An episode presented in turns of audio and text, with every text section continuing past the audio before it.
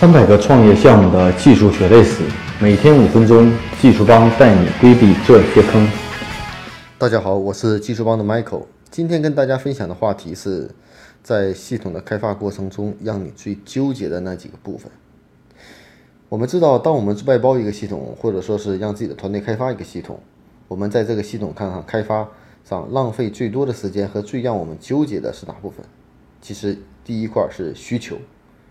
我们总想做太多的功能，在做需求、在做原型的时候，会发现我们不断的溢出。即使原型确定了，在实际开发和验收的过程中，你会发现很少有用户会按照原型来走，还有大量的需求溢出的问题。为什么？因为有好多问题在做原型的时候并没有考虑的特别清楚，在你具体使用的时候，你会发现出现很多的问题。那这种问题怎么避免呢？这其实应该是在做原型的时候做细致的讨论，并且做原型的整体的流程的串接和链接，让这个系统模拟出来是非常有用的，而不是在测试的期间才发现原来哦这样是不行的，原来这样的排序是有问题的，原来不应该这样做这个功能。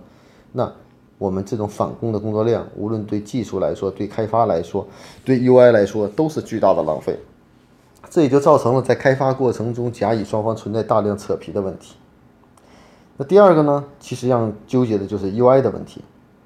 那我们知道，设计一个用户体验性看着非常好又非常美丽漂亮的一个页面，对我们来说是非常好的一件事情。我们都希望自己做的产品让别人看到是非常非常的觉得啊，这个设计感强，然后呢互动性好。但是其实有一点我们要记住，其实在设计系统的 UI 的时候，啊，第一呢跟 UI 设计师的水平有关系，啊，第二呢。我们设计很多的 UI，基本大家都是参考一些案例来完成的。第三呢，UI 是一个很主观的事情。其实做了很多系统，除非你的 UI 设计完不具备一些基本的特点，看起来就很难看，那就说明你的 UI 的设计师的水平不够。如果你设计出来的东西看起来很好，但是你总是找不出来哪是最好，你总会发现犹豫不决，总让它变得更精致和细致，那这是一个提升的问题。我建议不要放在第一次的系统开发过程中。当你系统上线以后，逐步完善，因为这是一个长期的过程。任何一个好的 App 的系统和 UI 都是不断和调整的。调整的依据不是你看的舒不舒服，而是你的用户怎么反馈的，用数据来说话啊。所以说，我们大多数的这种 UI 都是满足我们可能某几个人的想法，那你拿不准，这是很正常的。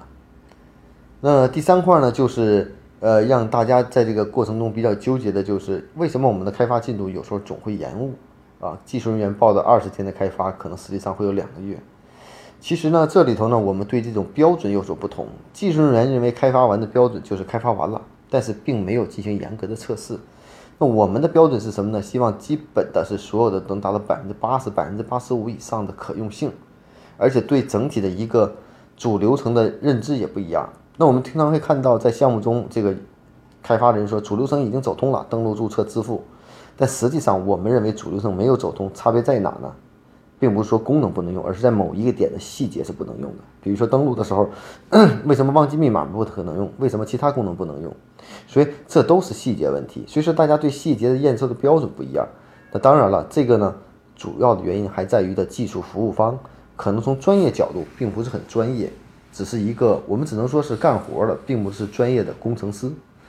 所以呢，我想呢，通过今天跟大家的这几分钟的分享呢，我们去感受一下，其实在实际的开发过程中和项目的外包中，这些让我们比较纠结的点，以及怎么如何应对，啊，也往往是出现这些项命项目致命失败的原因。嗯，好，谢谢大家。大家可以关注我们的微信公众号“技术帮零零幺”汉语拼音“技术帮零零幺”，可以获得更多关于录音的文本内容。如果大家有任何技术问题，可以加我的个人微信，啊，Michael 苗七六幺六，M I C H A E L M I A O 七六幺六。